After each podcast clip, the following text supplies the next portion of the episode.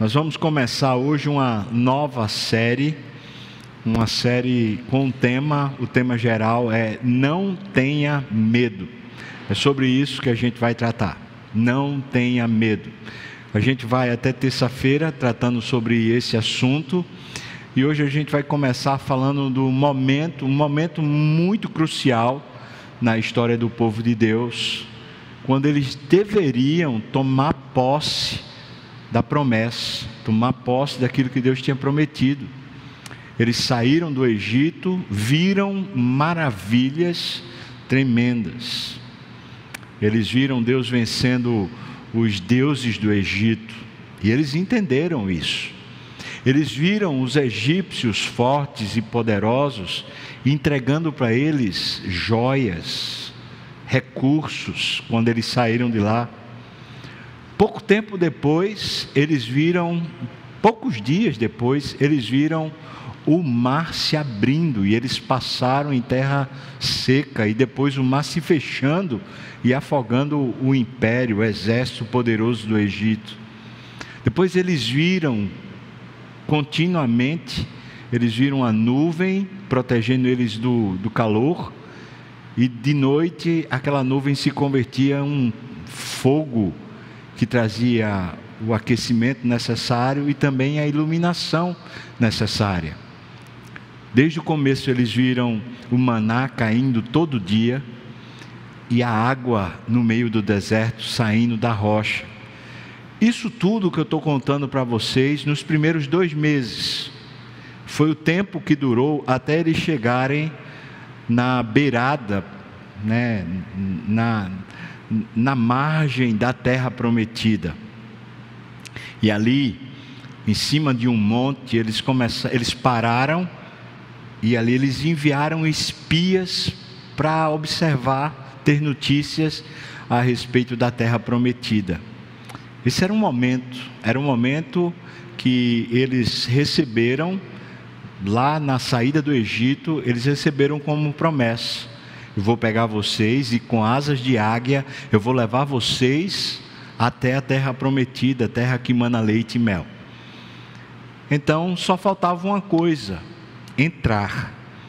Observe que antes deles estarem lá, antes deles poderem observar a terra, Deus fez muitos prodígios, muitos sinais, e não foi coisa do tipo assim que reste dúvida.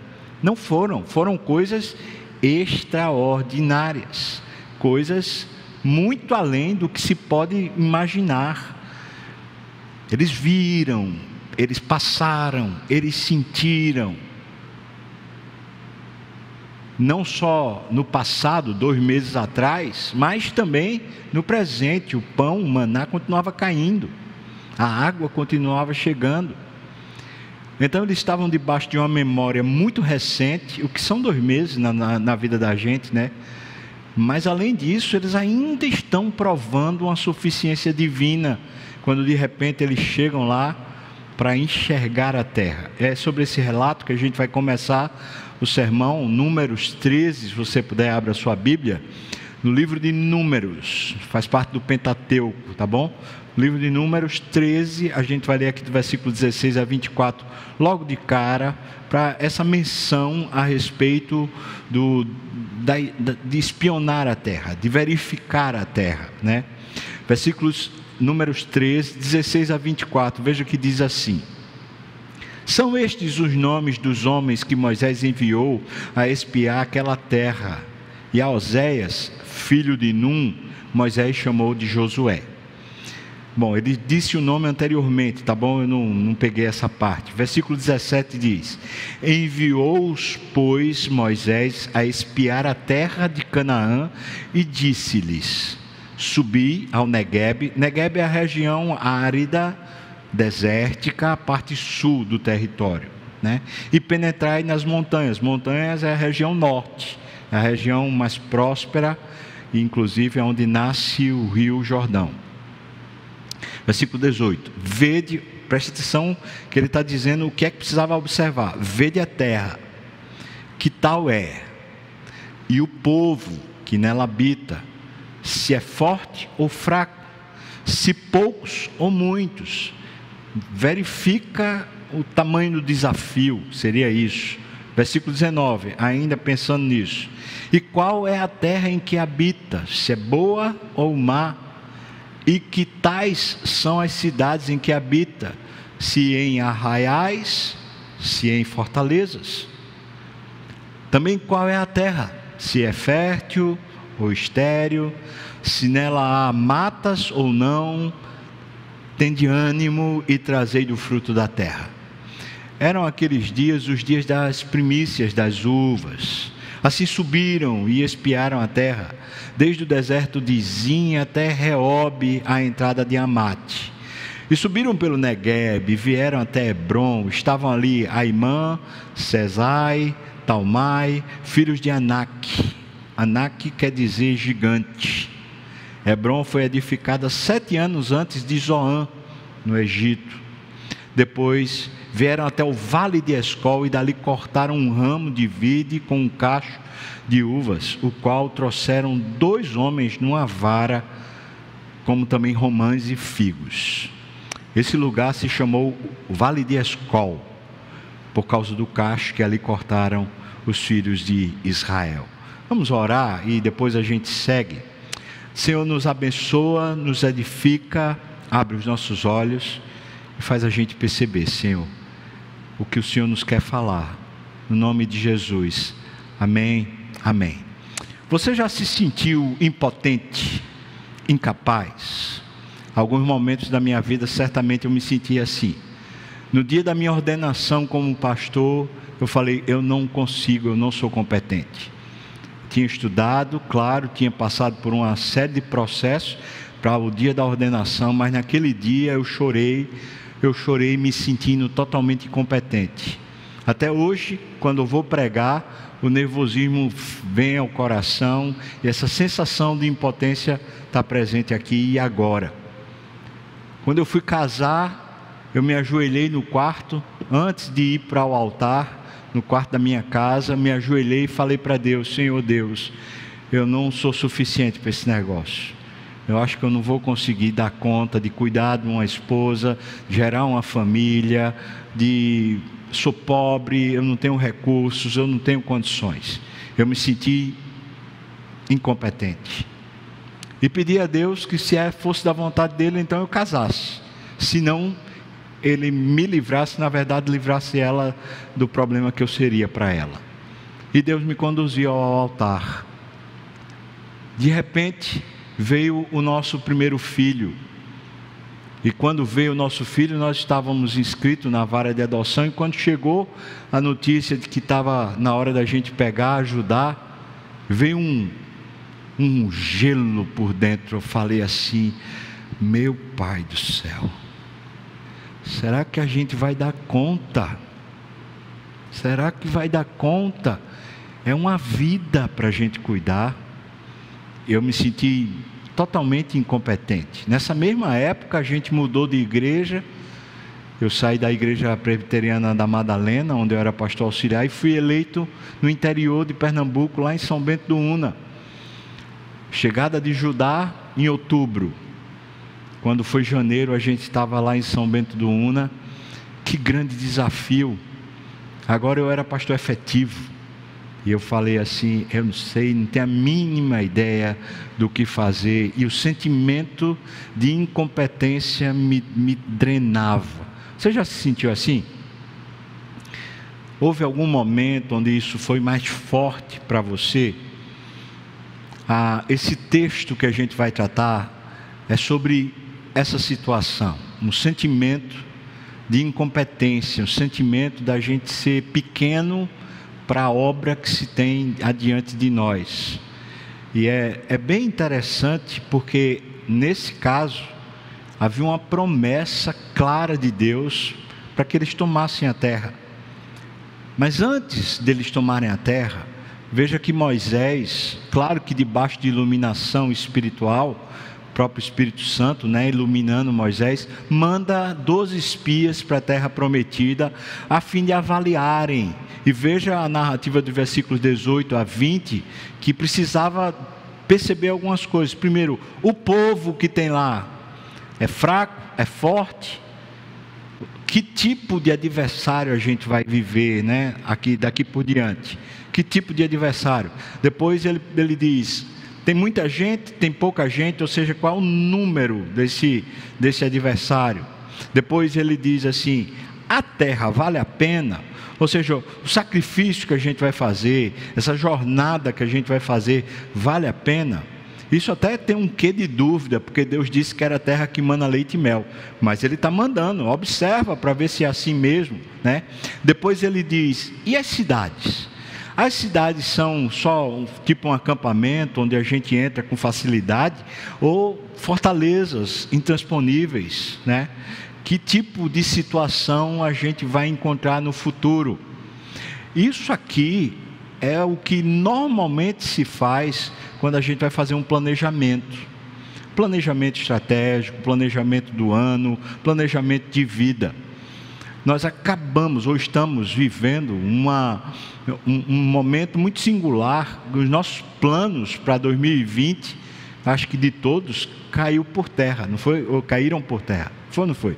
O que a gente planejava, nada se efetivou. Lembro-me, né, em outubro do ano passado, na reunião do conselho, a gente planejando 2020, a gente não fez nada, ou praticamente nada, né, do que a gente tinha planejado. Fora o acampamento de carnaval, né, que graças a Deus deu certo, o resto está sendo um novo momento. Mas o que é impressionante, irmãos, é quando a gente ouve alguns especialistas fal falando do que está por vir. Essa perspectiva futura, que conquanto pareça ainda meio enevoada, mas que perspectiva é essa que a gente tem adiante de nós? É um mundo de causar medo, uma polarização direita esquerda no cenário político, no cenário econômico, uma perspectiva de caos, depressão na economia, não só brasileira, mas mundial. Na questão sanitária, essa pandemia, quando é que ela acaba? Até uma notícia boa essa semana saiu, né? Aqui em Pernambuco caíram, caiu 80% o número de óbitos. Louvado seja Deus, amém, irmãos? Bênção de Deus, não é? Mas o que é que a gente pode esperar do futuro? Pela primeira vez na história do Brasil, isso foi declarado por um historiador essa semana também, nós temos do grupo que é chamado grupo que trabalha, né? Esse grupo produtivo do Brasil, uma faixa etária ali que vai do, do final da, da juventude até ali os 60 anos. Esse, esse grupo chamado grupo produtivo, pela primeira vez na história do Brasil, existe mais de 50% de desempregados. Pelo menos é o que está se falando. Qual é o cenário do futuro? Vamos pensar aqui a respeito de cultura, da maneira da gente viver. Houve uma aceleração gigante da maneira da gente viver nesses dias. A gente aprendeu, está aprendendo a viver no mundo virtual, a pedir as coisas no mundo virtual.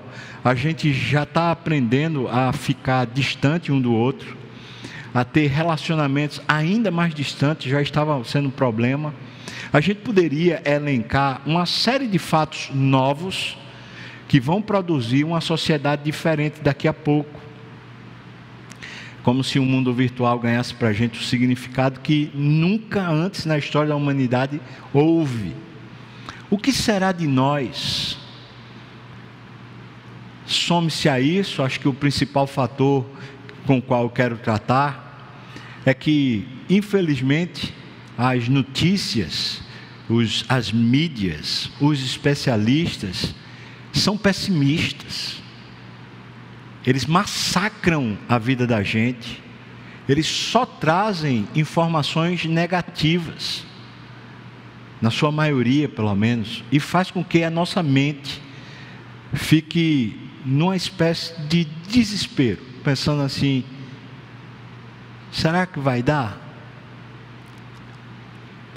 Não é só como eu vou sobreviver. É, será que vale a pena sobreviver? Porque no mundo que se está desenhando, ah, alguns protagonistas falam, a gente fica com medo até de continuar vivo. cenário é esse que está para acontecer? Eu acho que a gente ter as notícias a respeito de um prognóstico futuro, eu acho que não está errado. Foi isso que Moisés fez. Moisés pediu, me, me diga quais são os dados para a gente ver o que a gente tem adiante para enfrentar. Mas eu e você não enfrentamos o futuro numa perspectiva da nossa competência e da nossa força. Ou é assim que, que, que enfrentamos o futuro? Eu não enfrento, ou pelo menos tento não enfrentar o meu futuro a partir do que eu posso, mas de um discernimento espiritual. E hoje o tema é: não tenha medo, largue a síndrome do gafanhoto.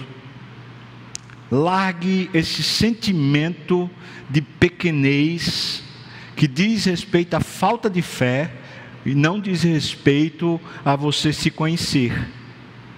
Largue isso no nome de Jesus.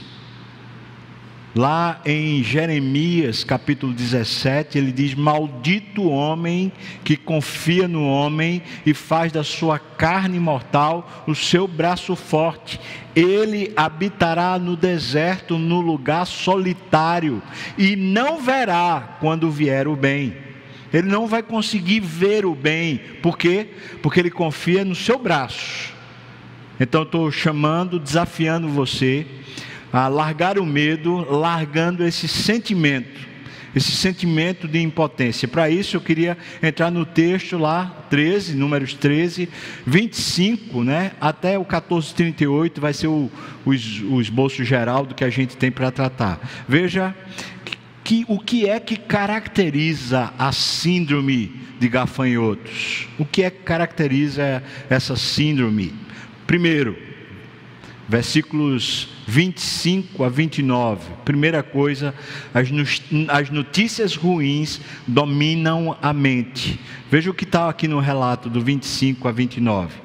Ao cabo de 40 dias, voltaram de espiar a terra Caminharam e vieram a Moisés e a Arão e a toda a congregação dos filhos de Israel no deserto de Parã, a Cádiz. Deram-lhes conta a eles e a toda a congregação e mostraram-lhes o fruto da terra.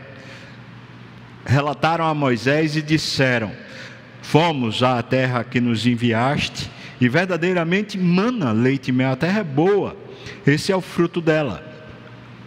Aí veja, porém o povo que habita nessa terra é poderoso e as cidades muito grandes e fortificadas. E também vimos ali os filhos de Anak, os gigantes. Veja o versículo 29. Os amalequitas habitam na terra do Negueb. Eles já tinham brigado com os amalequitas no deserto.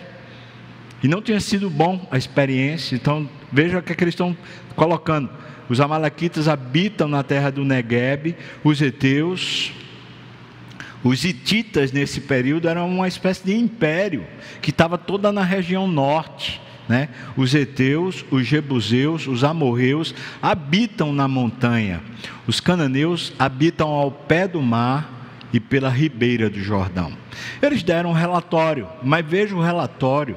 O relatório fala que a terra vale a pena mas é impossível de conquistar. Por quê? Porque as notícias ruins prevaleceram na mente, na percepção deles. E quais eram as notícias ruins? São gigantes, os homens que habitam lá, existem fortalezas. Fortaleza para aquela época era, era simplesmente intransponível. Né? Além disso, são exércitos. E você tem que considerar que o povo de Israel, nessa época, né, é um povo andarilho é um povo que ainda não tem uma nacionalidade formada e, portanto, também não tem força armada, não tem exército, não tem recurso bélico nenhum. Então, é como se essas, essas três notícias, veja só, gigantes, fortalezas e exércitos, ofuscassem todo o resto. Especialmente o que está sendo ofuscado aqui é a percepção da promessa. Quando Deus manda para a gente um desafio maior do que a gente, Ele não está querendo nos humilhar, mas Ele está querendo provar a nossa fé. Quando a gente se sente pequeno certamente é porque Deus está querendo se revelar grande. Ele quer mostrar o quanto Ele é fiel em todas as suas promessas. E eu e você precisamos e devemos viver pela promessa. Sabe, o que é que caracteriza a síndrome de gafanhoto? Segundo, segundo, que caracteriza é um desânimo por achar que não tem condição de fazer o que precisa ser feito. Veja o que está aqui no versículo 31 e 32, no capítulo 13 ainda. Porém, os homens que com ele tinham subido disseram: Não poderemos subir contra aquele povo, porque é mais forte do que nós, e diante dos filhos de Israel infamaram a terra que haviam espiado, dizendo: A terra pelo meio da qual passamos a espiar é terra que devora os seus moradores, e todo o povo que vimos nela são homens de grande estatura. Ou seja, são gigantes e nós somos diminutos. Um desânimo se abate, por isso eles começam a infamar a terra, defamar a terra, é, começa a colocar problema começa a trazer um desânimo em cima de notícias falsas. Veja, eles não viram a terra devorando gente lá. É mentira. Mas é claro que eles estão assombrados e assombrados diante do que tem, do desafio que tem pelo futuro, eles estão vendo o que nem existe porque o assombro já tomou conta. Então, segunda coisa que caracteriza essa síndrome de gafanhotos é um desânimo por, por eu e você nos acharmos sem condições de fazer o que precisa ser feito. Eu queria aplicar essa realidade ao que muitos de nós está vivendo hoje. Quando a gente pensa no daqui a pouco, né? A gente começa a pensar assim: meu Deus, eu vou ter que começar de novo eu vou ter que me recolocar no, no, no, sei lá, no trabalho, eu vou ter que começar de novo uma jornada, né, com minha família, com minha casa, às vezes com um casamento. Eu vou ter que recomeçar. Essa ideia, normalmente, ela cansa, ela desanima, especialmente porque a gente pensa que a gente não vai ter condição suficiente de fazer o que precisa ser feito. Terceiro, o que é que caracteriza a síndrome de gafanhotos? Terceira, é a sensação de impotência. Veja o que diz o versículo 33. Também vimos ali gigantes, os filhos de Anak são descendentes de gigantes. E éramos, aos nossos próprios olhos, como gafanhotos, e assim também o éramos aos seus olhos. Isso aqui é mentira. Eles não têm como saber o que os outros pensam a respeito deles. Aqui existe, só para você entender, uma barreira linguística gigante. Eles não falavam a língua que esse povo falava. Eles não tinham como se comunicar e saber. Outra coisa, eles foram como espias. E é fato que eles já tinham enfrentado os Amalequitas lá no deserto. Isso quer dizer que eles foram escondidos eles não trocaram conversa com o povo da terra, eles não sabem o que o povo da terra pensa a respeito deles. Mas eles estão se vendo assim, e quando eles se veem assim, eles acham que os outros também o veem assim. Por isso, essa sensação de impotência caracteriza a síndrome de gafanhoto.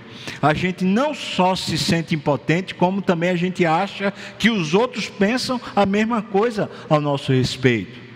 E isso certamente gera uma covardia. Se o primeiro gera o desânimo, o segundo gera covardia. A gente fica coado, a gente começa a andar para trás, a gente não tem coragem mais de enfrentar. Porque isso aqui é um quadro de alguém que está entrando em depressão. Eles estão falando assim: nós éramos aos nossos próprios olhos, como gafanhotos. E aí eles reputam que os outros também os veem assim. Mentira. Essa é uma percepção só deles. Essa não é a percepção nem do povo e nem de Deus. Quarto lugar, ainda falando sobre o que, é que caracteriza a síndrome de gafanhotos, é a frustração por não ter para onde ir. Eles vão ficar no deserto? Eles vão voltar para o Egito? E ainda quinto, a murmuração e prostração. Isso caracteriza a síndrome de gafanhoto. Veja aí 14, números 14, versículos de 1 a 4. Veja o que diz: Levantou-se, pois, toda a congregação e gritou em alta voz, ou em voz alta, e o povo chorou aquela noite. Todos os filhos de Israel murmuravam contra Moisés e contra Arão, e toda a congregação lhes disse: Tomara tivéssemos morrido na terra do Egito, ou mesmo neste deserto. E por que nos traz o Senhor a esta terra para cairmos a espada, para que as nossas mulheres, nossas crianças sejam por presa? Não nos seria melhor voltarmos para o Egito? E diziam uns aos outros: Levantemos um capitão e voltemos para o Egito. Veja, uma frustração gigante. E a frustração é: o que é que a gente faz agora? Não tem. Já ouvi aquela expressão? Claro que sim, né? Se correr o bicho pega, se ficar o bicho come. O que é que a gente faz? A, a resolução é: vamos levantar uma nova liderança para voltar para o Egito, para o cativeiro, para os deuses que foram derrotados pelo Senhor mais uma vez eu lembro a todos aqui, faz dois meses que eles saíram. Como é que já podem estar pensando em voltar? E ainda mais nessas condições? Veja o que a covardia produz no coração da gente. Veja como a gente retrocede, eu estou falando espiritualmente, a gente retrocede quando a gente deixa o medo se tornar o nosso gestor. Nós não somos chamados para sermos irresponsáveis, mas nós somos chamados para vivermos em, com coragem, para termos ousadia. E se de alguma maneira o que nos vence, o que nos domina é o medo, eu tenho dito isso várias vezes em gabinete, várias vezes. Demita o medo. O medo é um péssimo gestor das suas emoções. O medo vai gerar depressão em você, pode ter certeza. O medo vai gerar raiva, ira em você, pode ter certeza. O medo vai gerar covardia em você, pode ter certeza. O medo vai gerar aquele sentimento de insegurança em você, pode ter certeza. O medo vai promover em você um sentimento de que você é injustiçado, aquele sentimento de pena de si mesmo. O medo é um péssimo gestor. Demita o medo antes que ele demita você, porque ele vai demitir você, ele vai dizer: saia da vida, saia da vida. E o que está acontecendo aqui é isso. Vamos sair dessa vida, vamos sair dessa promessa, vamos sair do que Deus tem como rumo para a gente. É melhor a gente voltar. Ficar, ficar aqui no deserto? Bom, não dá para ficar no deserto, então vamos fazer o quê? Vamos voltar. Vamos voltar para lá, para o Egito. Então veja só, o que, é que caracteriza a síndrome de gafanhotos? A notícia ruim começa a dominar a mente. Segundo, um desânimo por achar que não tem condições de fazer o que precisa fazer. Terceiro, uma sensação de impotência. Somos como gafanhotos. Quarto, uma frustração de não ter para onde ir. E quinto, uma murmuração, uma rebelião contra Deus. Ou seja, é melhor a gente largar essa síndrome de gafanhoto. Vai levar a gente para trás. Qual o tamanho do seu desafio? Por mais que pareça gigante para você, certamente Deus será com você e trará força suficiente para você prevalecer. Se Deus deixa, quer que você permaneça vivo, certamente Ele quer trazer glória, a glória dele na sua vida. Se vivemos, vivemos para o Senhor. Se morremos, morremos para o Senhor. Então, se ainda estamos aqui, há um propósito eterno. E esse propósito vai nos levar a uma exaltação, a uma glória eterna, a uma vida eterna, a uma vida abundante. Essa é a promessa de Jesus, ou não? Não será fácil, nunca será fácil. Jesus foi quem disse: se você quer vir após mim, dia a dia negue-se a si mesmo, tome a sua cruz e siga-me. Nunca será fácil. Sempre haverá essa sensação de que a gente não é compatível com o tamanho do desafio. Mas se a gente deixa que isso vire uma síndrome, então nós vamos fazer como eles fizeram. Nós vamos nos tornar pessoas pequenas de fé, um, pessoas que começam a regredir. E o pior é que isso contamina, contamina a família, contamina as pessoas da igreja, contamina tudo que estiver ao nosso redor gera uma apatia espiritual, um esfriamento espiritual, um desânimo espiritual, uma incapacidade de adorar a Deus, de crer em Deus, de viver para Deus. Isso é a síndrome do gafanhoto. Uma rebelião. E a Bíblia diz que Deus considera o pecado de rebelião igual ao pecado de feitiçaria. Qual então a consequência da síndrome do gafanhoto? Uma vez que a gente deixa o medo começar a dominar o nosso coração e mente, qual é então a consequência? Veja aí versículos, no cap, números 14, versículos 34 a 38. Veja as consequências.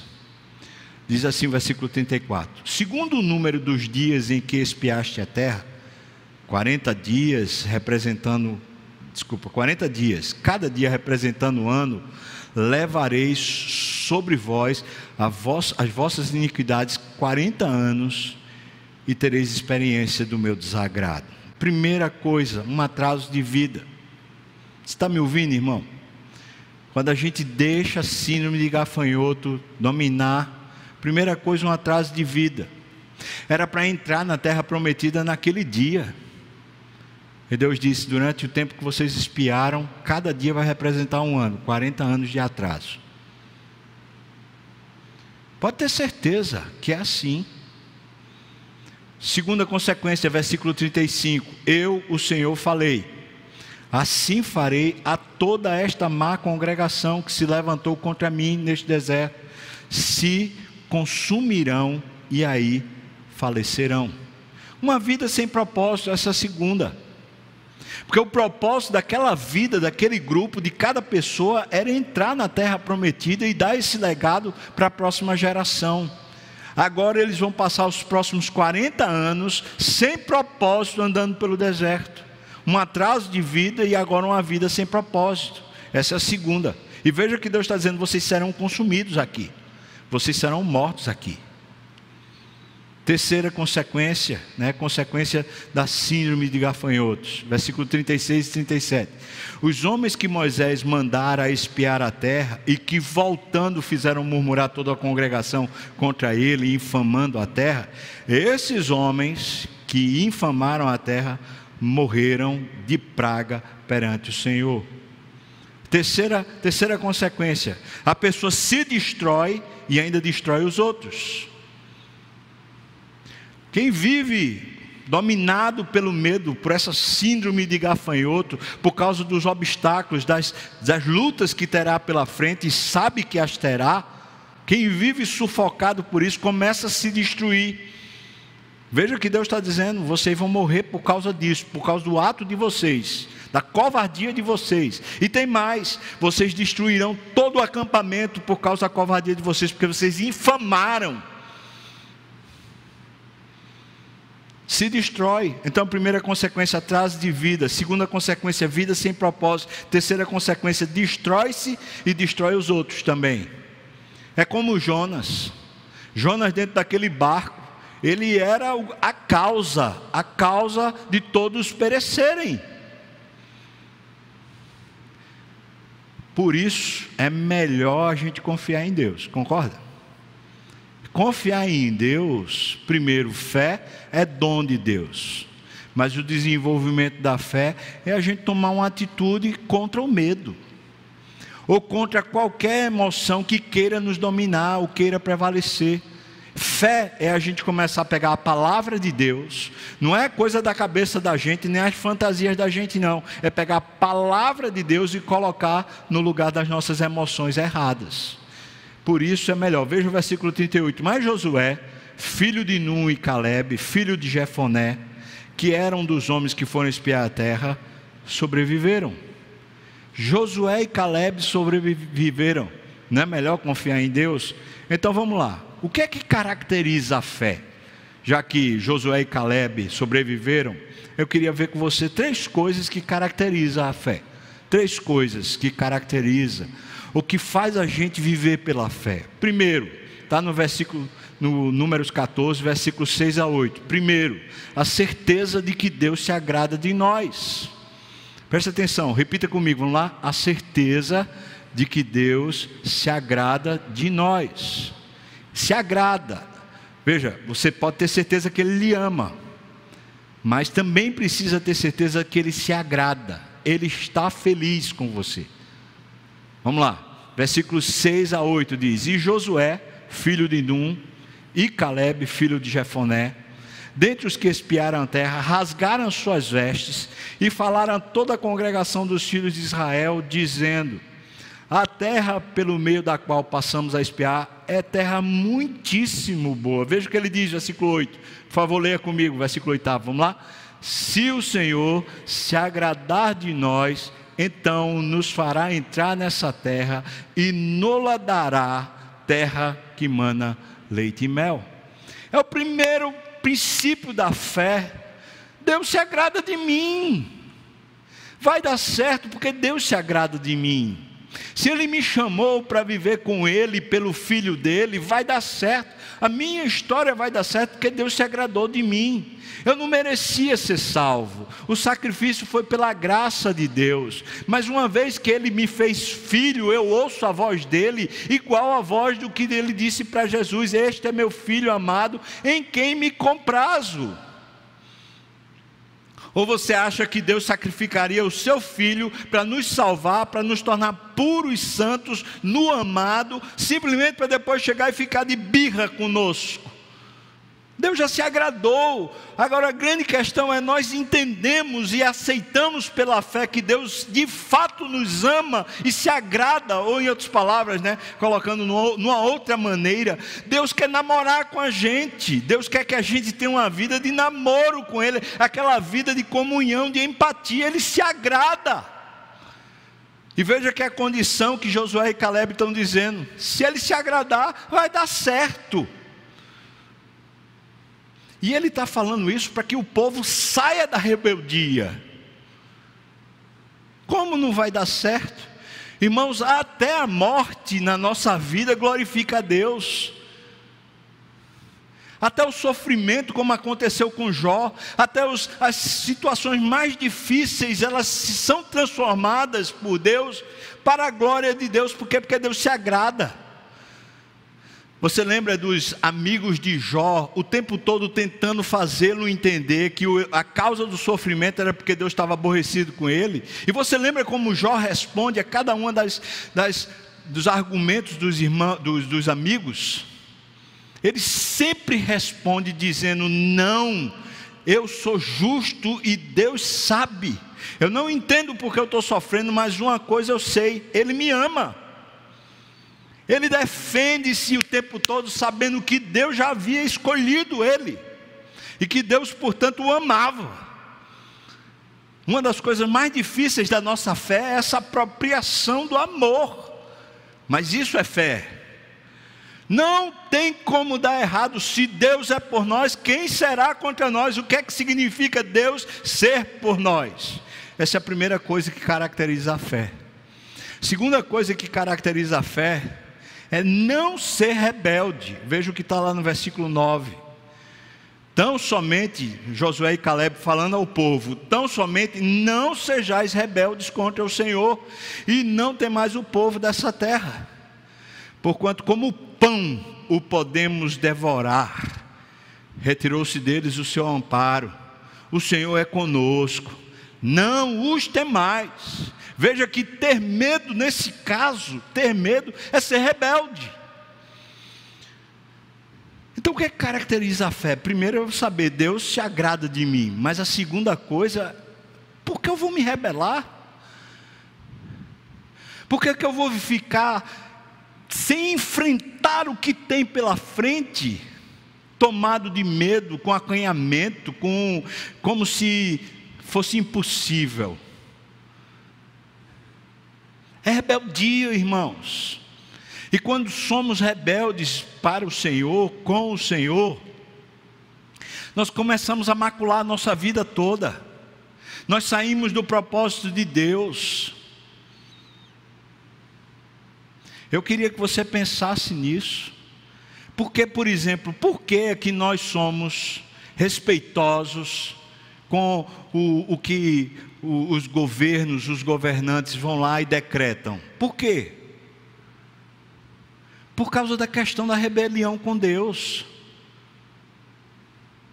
A gente respeita os líderes, e veja como está relacionado diretamente. A gente respeita os líderes por causa da autoridade de Deus, para não ser rebelde com Ele.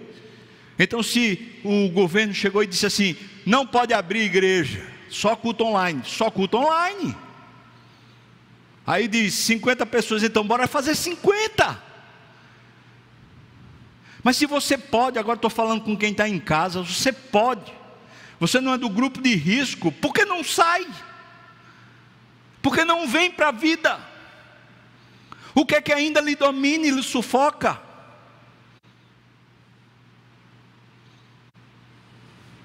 Se as autoridades estão dizendo que é permitido, a gente está respeitando elas. Ou será que a gente não crê mais que Deus as governa? Eu não estou dizendo que exista qualquer lógica ou qualquer razão científica, porque aparentemente para mim não existe. E se eu fosse deliberar, certamente deliberaria de forma diferente, mas essa não é a questão. Sabe por quê? Porque eu não estou nessa, nessa posição de autoridade para deliberar. Não sejais rebeldes. Agora eu estou falando sobre a pandemia, mas eu estou falando sobre tudo. Por que, que a gente vai ficar intimidado e com medo, seja da pandemia, seja da questão de doença, ou seja de qualquer outra questão?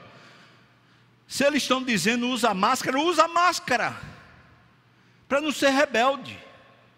Não é porque a máscara é que vai proteger você do vírus, é para não ser rebelde. Se ele diz para poder você fazer outra coisa, faça outra coisa, desde que não seja contra Deus, assim o faça para não ser rebelde. Mas vá, se ele está dizendo pode abrir os supermercados, então os supermercados podem.